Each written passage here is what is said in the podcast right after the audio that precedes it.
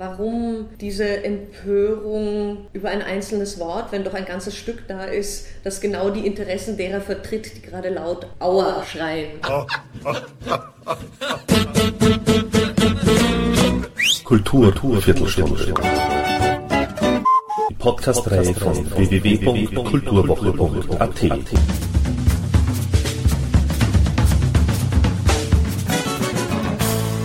Präsentiert von Manfred Horak. Vorurteile, vor allem gegenüber Menschen mit anderer Haarfarbe, sind der Stoff, aus dem Komödien sind. Das beweist niemand eleganter als Johann Nestroy in Der Talisman. Die Posse wurde 1840 uraufgeführt und ist seither nicht von den Bühnen verschwunden. Und womit? Mit Recht. Das Bühnenstück mit Gesang in drei Akten spielt zu Beginn des 19. Jahrhunderts auf dem Gut der Frau zu Pressenburg nahe einer großen Stadt. Der rothaarige Außenseiter Titus Feuerfuchs steigt mit Hilfe seiner Gewitztheit und einer schwarzen Perücke in kürzester Zeit in die sogenannten besseren Kreise auf. Der Protagonist durchschaut nämlich die Gesellschaft und sorgt nach seinem erwartungsgemäß rasanten Abstieg selbst für sein Lebensglück. Sehr frei nach Nestor überträgt die Regisseurin Esther Muschol die Grundproblematik des Talisman von der Haar auf die Hautfarbe und die Thematik der Chancenungleichheit in der Arbeitswelt mit den Mitteln der Komödie ins Heute. Der Titel ihres Stücks lautet Weißer Neger sagt man nicht. Und wer da jetzt weniger an Nestroy, dafür umso mehr an das Drama Die Neger von Jean Genet denkt, liegt vollkommen richtig, denn genau das war die Ausgangslage für Esther Muschol, nachdem es 2014 rund um die Aufführung von Die Neger bei den Festwochen Wien zu Aufregungen und Protesten kam. Was ist da passiert? Der Regisseur Johann Simons wollte für seine Inszenierung bei den Wiener Festwochen dem Drama Die Neger von Jean Genet einen neuen Titel verpassen. Doch der Theatermacher Peter Stein, der das Stück aus den 1950er Jahren ins Deutsche übersetzt hat, lehnte einen solchen Eingriff ab. Simons habe das Stück umbenennen wollen, weil es von einem weißen Autor für ein weißes Publikum geschrieben wurde, weil es um die rassistischen Klischees geht, die Weiße entwickelt haben und weil ich das Stück bis zum Ende zeigen will, erklärte Johann Simons im Interview mit Spiegel Online. Und Simons weiter? Ich habe zu den Schauspielern gesagt, ich brauche sowieso nur fünf Minuten zu inszenieren, dann werden die Aktivisten die Bühnen stürmen. Aber in diesen fünf Minuten müsst ihr euer Bestes geben. Bevor es zu diesen fünf Minuten auf der Bühne kam, gab es bereits davor zahlreiche Proteste und Skandalrufe, zum Beispiel von der Initiative Schwarze Menschen. Ja, die heißt tatsächlich so, die in ihrem Protestbrief unter anderem erklärte, ich zitiere, das Theaterstück fördert nicht nur die Reproduktion des N-Wortes im Titel, sondern auch durch Inhalt und Darstellungsweise eine rassistische Haltung, welcher kritisch entgegengewirkt werden soll. Wir fordern hiermit auf, das N-Wort und diese rassistische Inszenierung aus dem Wiener Festwochenprogramm zu entfernen. Zitat Ende. Genets 1958 uraufgeführtes Drama setzt die Hautfarbe jedoch als allgemeines Keinsmal aller Außenseiter. Die Neger sind bei Genet die Unterdrückten jedweder Hautfarbe. Johann Simons über seine Festwocheninszenierung. Einige Schauspieler sollen mit beißendem Spott das rassistische Klischee vom Neger, der eine weiße Frau sexuell missbraucht und sie dann tötet, bloßstellen. Die Verwandlung der weißen Schauspieler wird nicht in der Maske, sondern auf der Bühne stattfinden. Sie soll etwas Gewalttätiges, etwas Schmerzhaftes haben. Die äußere Farbe soll eine innere Revolte spiegeln. Viel Lärm um nichts also. Die Neger von Jean Genet ist jedenfalls auch die Ausgangslage des Gesprächs mit Esther Muschol, das wir in den Büroräumlichkeiten vom Theaterhaus Das Tag führten. Ein Gespräch, das freilich immer wieder rund um ihr Stück Weiße Neger sagt man nicht führt, Stichwort verbotene Wörter, Quotenregelung, Jobbewerbung, Strukturen in der Arbeitswelt. Aber auch ein Gespräch, das uns Einblicke in die Arbeitsweise von Esther Muschol verschafft, bis hin zu Überlegungen der Regisseurin, was für sie ein geglückter Tag ist. Und somit gleich mal Ton ab.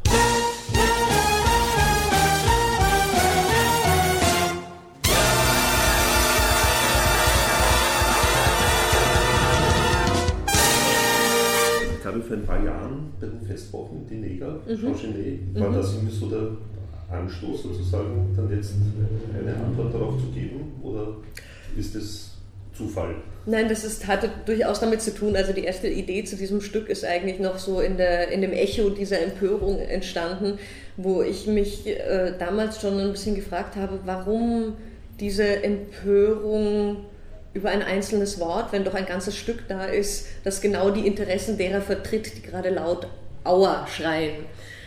Und äh, ich glaube, in der Beschäftigung auch mit dieser Frage und, und äh, in Kombination mit bei mir einem familiären Hintergrund, weil ich einfach sehr, äh, weil ich immer wieder schwarze Menschen in meiner Familie habe, ähm, ist es einfach äh, so entstanden, dass ich gemerkt habe, das ist ein Thema, das mich sehr interessiert und ich merke, wie schwierig es ist, sich zu dieser Frage zu verhalten, wie gehen wir um mit Menschen, die, die wir als anders empfinden oder was empfinden wir überhaupt als fremd oder anders. Und da ging es halt eher um den Begriff letztens, also genau. die Diskussion wurde ausgelöst, glaube ich, von Klaus von der Lob oder so, bin mir jetzt sicher ja. besser, äh, wo eben der sich halt, oder diejenigen sich halt rein auf den Begriff Liga mhm. gestoßen haben und mhm. sagt so, das darf nicht aufgeführt werden. Ja und eben auch noch dazu, wenn eine weiße Schauspielerin oder Schauspieler sich mhm. schwarz anmalt. Mhm. Das geht ja überhaupt nicht oder so. Ja. ja. Ähm, wie ist da so, so generell also deine Meinung? Dazu? Also ich, ich finde es absolut richtig, äh, bestimmte Worte in denen Demütigungen verpackt sind, in Frage zu stellen und äh, mit ihnen sehr äh, vorsichtig umzugehen. Das ist, da bin ich auf alle Fälle dafür. Mich verblüfft nur immer wieder, dass man da so leicht Empörung auslösen kann und keine Empörung durch Verhalten auslöst. Und das war für mich ein Widerspruch, der mir groß genug erschien, um mich mit diesem Thema anhand eines Stückes auseinanderzusetzen. Ja. Äh, außerdem glaube ich, dass Sprache aus mehr Dingen besteht als aus einzelnen Worten. Sprache besteht immer aus Zusammenhängen, aus einer Sprechhaltung, aus einem Hinterfragen. Und wenn ich jetzt anfange, in der Sprache immer nur noch in Anführungszeichen zu denken oder mich über gewisse Dinge auch gar nicht kritisch, selbst in ihrem Sinne kritisch auseinandersetzen zu können, ähm, weil ich gewisse Worte nicht mehr benutzen darf, dann sind wir irgendwann da, wo jetzt in, in England teilweise die Universitäten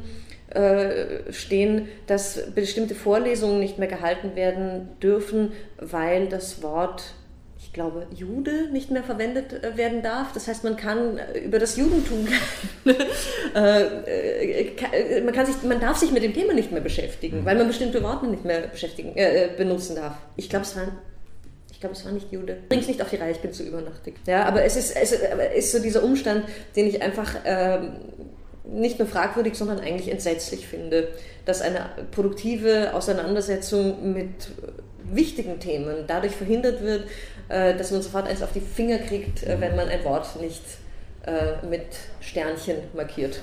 Dass sich jetzt beim Theaterstück sozusagen, es steht ja sehr frei nach Nestroy, mhm. der sich ja auch, damals waren es halt die roten Haare sozusagen, mhm. Wie, wie kann man dieses sehr frei interpretieren oder deuten? Naja, es war ursprünglich so, dass ich mich wirklich äh, relativ genau an dieser Handlung entlanghangeln wollte. Ja, ich wollte eigentlich diese Geschichte umschreiben und wollte halt nur statt äh, roter Haare und Perücke drüber, wollte ich eine schwarze Schauspielerin, die sich dann weiß anmalt. Und diese Verwandlung ist aber so formal, dass das einfach nicht funktioniert hat, in dem Realismus, wie es beim Nestroy äh, funktioniert, beziehungsweise auch äh, in dieser Holzschnitthaftigkeit, die beim Nestroy funktioniert. Das war der eine Grund. Und der andere Grund war, dass, äh, dass wir auch gemerkt haben, dass dieses Thema Rassismus, Ausbeutung, Diskriminierung äh, mit so viel subtileren äh, Mitteln mittlerweile arbeitet dass es schade gewesen wäre, diese nicht zu erzählen. Und deswegen haben wir uns eigentlich dann in einen komplett neuen Kontext begeben, eine neue Situation erfunden und äh, uns eigentlich auch in eine Welt mehr begeben, in eine Welt begeben, in der es keinen Rassismus geben darf, eigentlich. Es gibt ihn natürlich trotzdem. Das ist das dramatisch Spannende an dieser Geschichte. Kann, kann man auch gleich anknüpfen. Du, dass die Menschheit sich irgendwann überwinden wird, Rassismus sozusagen abzulegen? Naja, Bist du ein positiv eingestellter Mensch, was das betrifft? Grundsätzlich, grundsätzlich bin ich, äh, aus, wenn man jetzt von den roten Haaren ausgeht, ja, muss ich positiv eingestellt sein, weil die Vorurteile, die es gegen Rothaarige gab, zu denen ich ja auch gehöre, von denen spüre ich nichts mehr. Ja? Insofern würde ich sagen, wir haben als Menschheit das Potenzial, ja, ähm, wollen wir es nicht verscheißen. Ja, aber das Potenzial haben wir auch, dass wir es verscheißen. Insofern, ja. es gibt schon beide Möglichkeiten und es ist natürlich ähm, die Frage der, der Rothaarigkeit eine viel äh, viel, viel stärker eine Randerscheinung als die Frage der Hautfarbe, die einfach in so vielen unterschiedlichen Zusammenhängen eine Rolle spielt und äh, so viele unterschiedliche historische Zusammenhänge hat, die wir da mitschleppen. Das ist ein ganz anderes Packerl und ein größeres Packerl, als das Vorurteil gegenüber Rothaarigen zu verwerfen. Ja. Wie viel lässt du dann noch vom Nestor sozusagen im Stück übrig? Grundsätzlich mal, grundsätzlich mal die Grundsituation, dass es darum geht, dass man einen Job braucht, um sich in dieser Gesellschaft beweisen zu können. Und dass man nach gewissen Kriterien ausgewählt wird, um zu einem Job zu kommen. Und dass es da einfach Menschen gibt, die Vorteile und andere, die Nachteile haben. Und sind das so deiner Meinung nach ähm, Quotenregelungen oder so äh, sinnvoll? Das ist ja auch ein Thema. Ja, das ist absolut ein Thema. Also das ist ja was, was Männer und Frauen angeht, in mhm. Österreich durchaus auch immer wieder ein großes Thema. Ich habe im Laufe dieser Produktion auch gelernt, dass es tatsächlich in, in England oder ich glaube in ganz Großbritannien auch Quoten für bestimmte Bevölkerungsgruppen gibt. Also dass man tatsächlich, also dass es manche Firmen gibt, die das äh, in ihrem Diversity Act quasi haben, dass sie sagen, wir wollen eine bestimmte äh, Quote Schwarze, beziehungsweise sogar auch da aufgesplittet in verschiedene Herkunften und so. Also ich, ich, äh, ich selbst, ich, ich, ich, wenn, dann ist diese Quotenregelung immer halt eine eine Krücke, aber es gibt manchmal Situationen, wo eine Krücke hilft. So anders kann ich das nicht beschreiben. Das Stück selbst ist, ist äh, ein dialogstarkes Stück. Ja, mehr Dialog ja. als stummes Spiel. Auch mhm. wenig Tanz- oder Musical-Einlagen eigentlich. Okay. Also auch keine Couplets oder, so, oder, oder wenig? Nein, in dem Sinne keine Couplets, aber es gibt äh, musikalische Nummern gibt es schon aber jetzt nicht im Sinne der Couplets. War, war mal eine Überlegung, hat dann in diesem Rahmen doch nicht gepasst. Wie, wie schaut dir so ein Casting zum Beispiel aus, wenn, dass du entscheidest, wen hättest du gerne, wen nimmst du und etc.?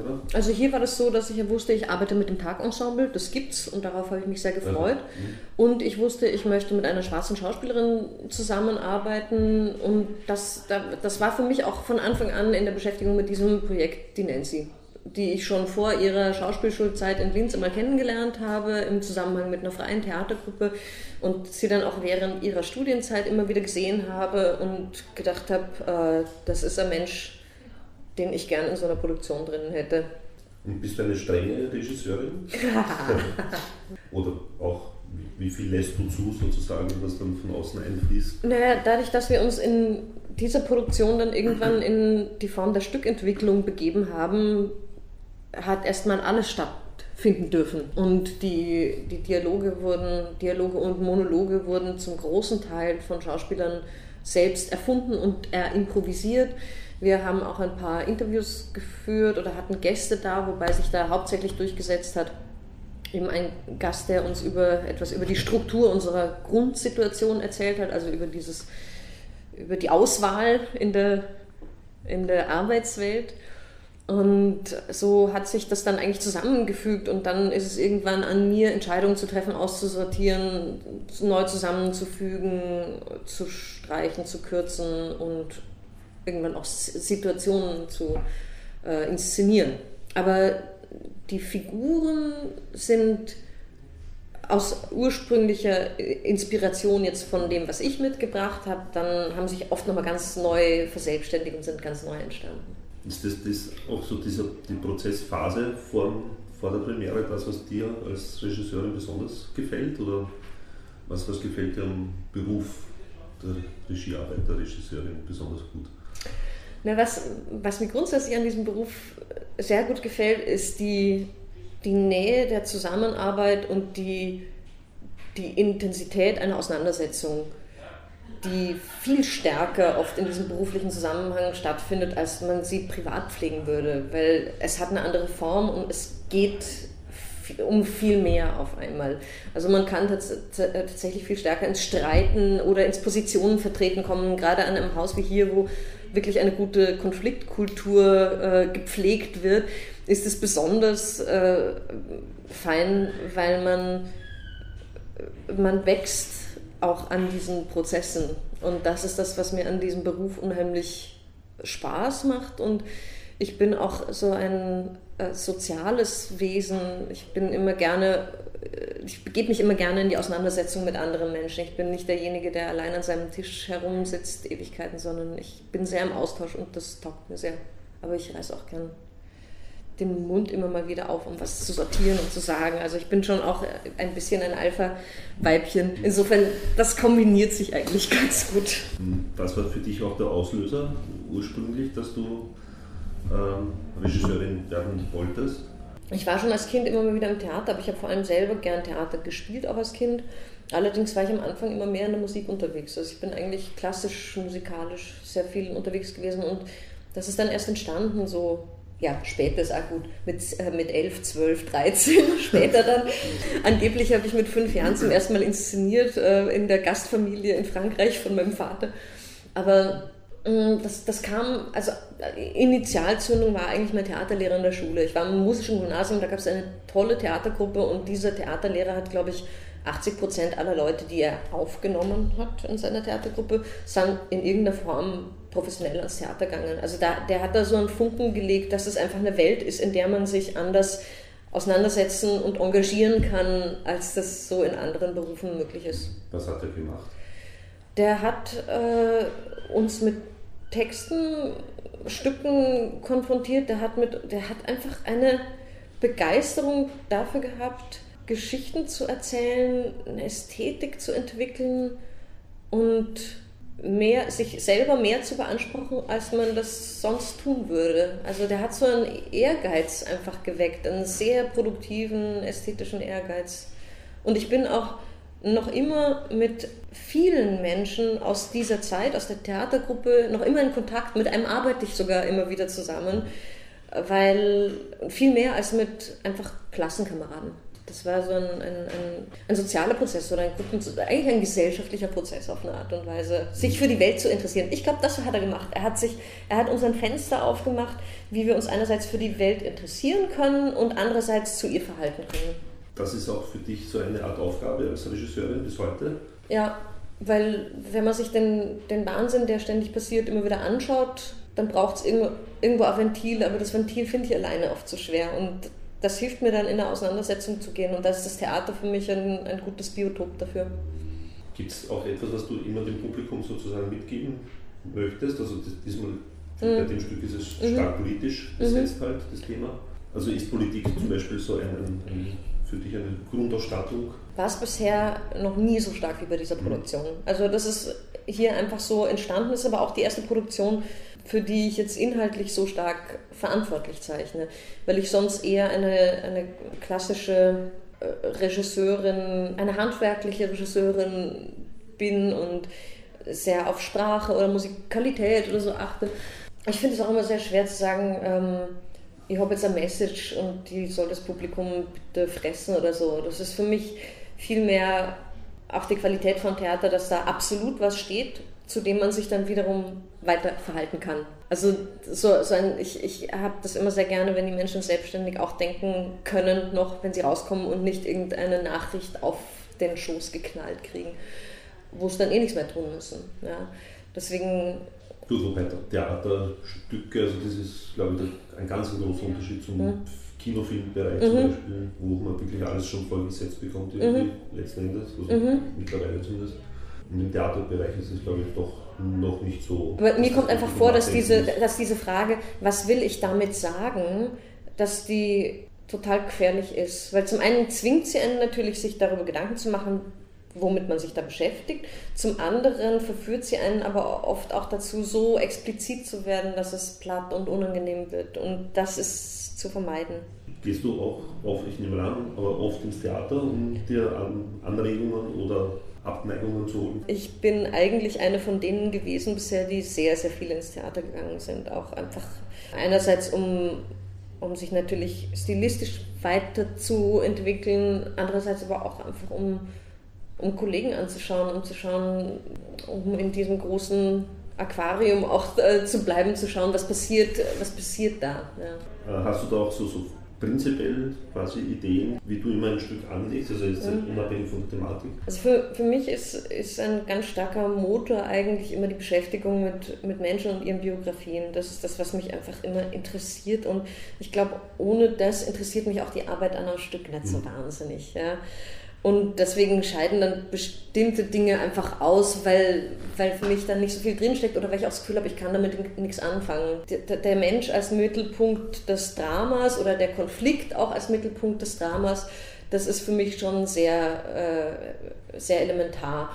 Und trotzdem gibt es natürlich in der Weiterentwicklung, die das Theater in den letzten Jahrzehnten erfahren hat, äh, gibt es Dinge, die dann auch die, die mich reizen aus anderen Gründen, äh, teilweise epischere Erzählweisen oder formale Erzählweisen. Das fließt dann je nach Produktion mal von der einen oder anderen Seite mit ein. Aber eigentlich ist, ist das, was mich kitzelt, dann immer die, die Menschen. Das ist schon immer wieder so absurd, was man da an Geschichten erlebt, erfahren kann, darstellen kann, passieren lassen kann. Das, das ist eigentlich das, was mich am Theater reizt. Noch immer. Bist du eigentlich freie Regisseurin? Ja. ja. Wie, wie, ist das für dich?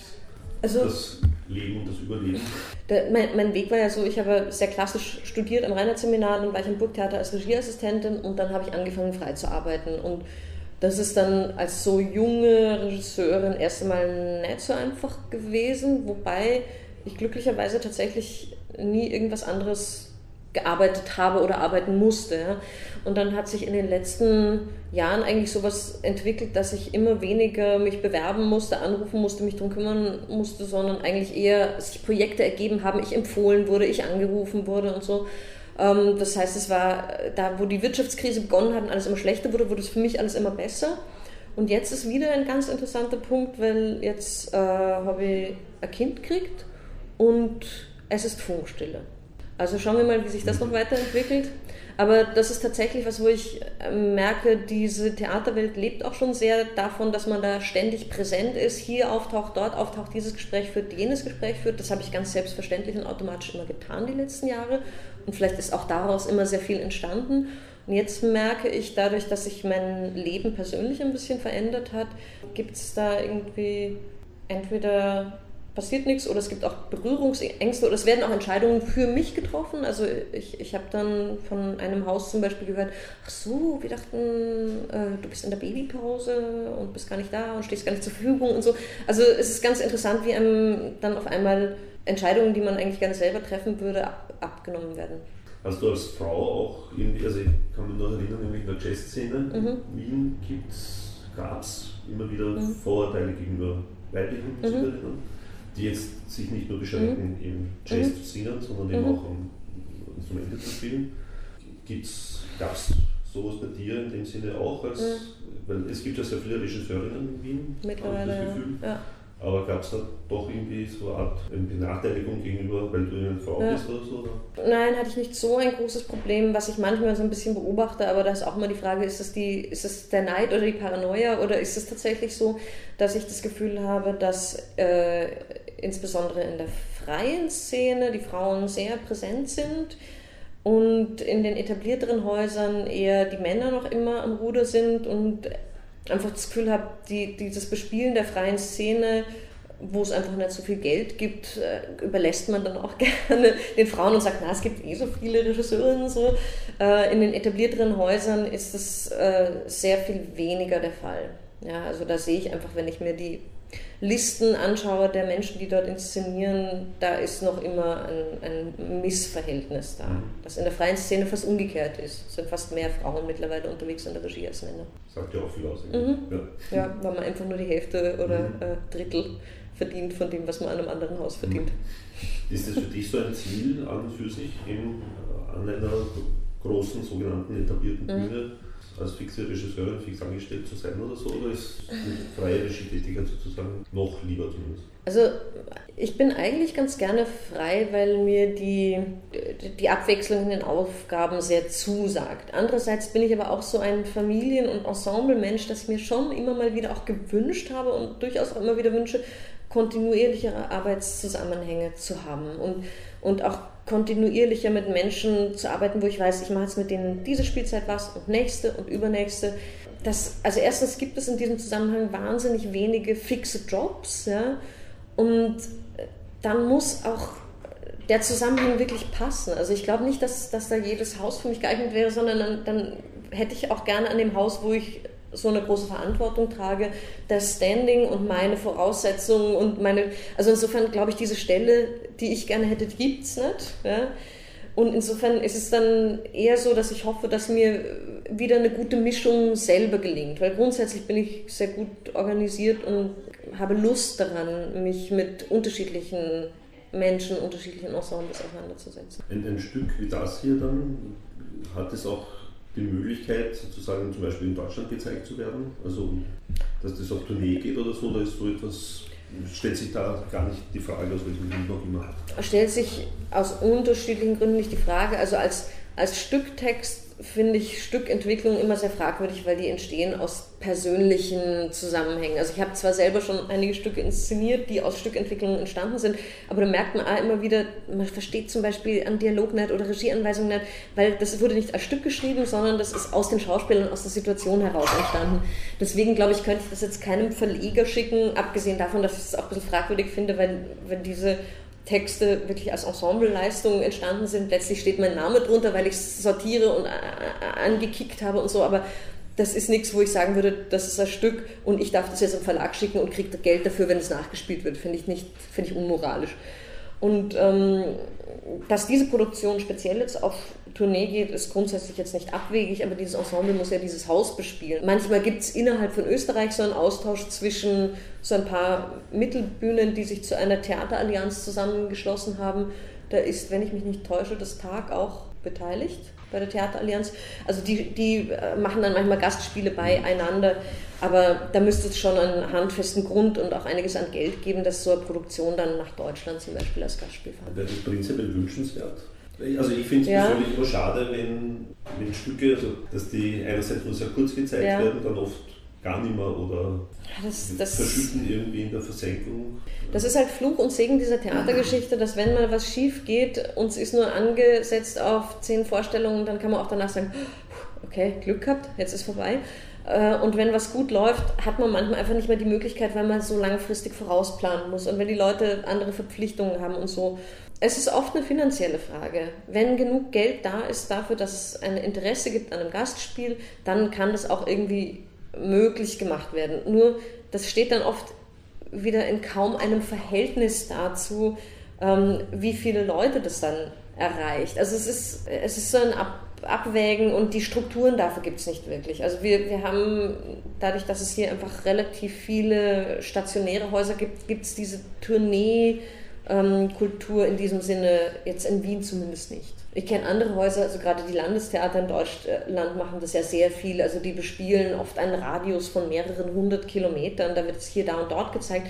Das ist aber für, für die, äh, wie sagt man, für die Arbeitshygiene dieser Häuser auch nicht immer unbedingt gut, weil das halt Probenprozesse ganz stark beschneidet. Ja? Wenn, wenn die Schauspieler zwei bis dreimal in der Woche irgendwo weit weg ein Gastspiel spielen, dann haben die Anfahrten und Abfahrten und man ist ständig wieder rausgerissen aus, der, aus dem aktuellen Probenprozess. Da muss eine Produktion von Anfang an darauf angelegt sein, dass man mhm. wirklich auf Tour geht damit. Da wird dann die Teleportation gut, ja? Mhm. genau. Mit Flatrate. Ja.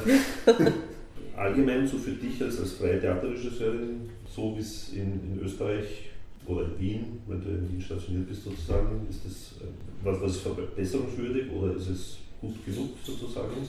Für mich, das ist alles gerade so ein bisschen im Umbruch, weil für mich war bisher Wien nur ein Teil meiner Inszenierungsarbeit und ich war auch viel in anderen Städten unterwegs, eine Zeit lang auch recht viel in Deutschland unterwegs. Das habe ich dann irgendwann reduziert, weil ich gemerkt habe, dass eben das Problem mit der Teleportation ist noch nicht gelöst.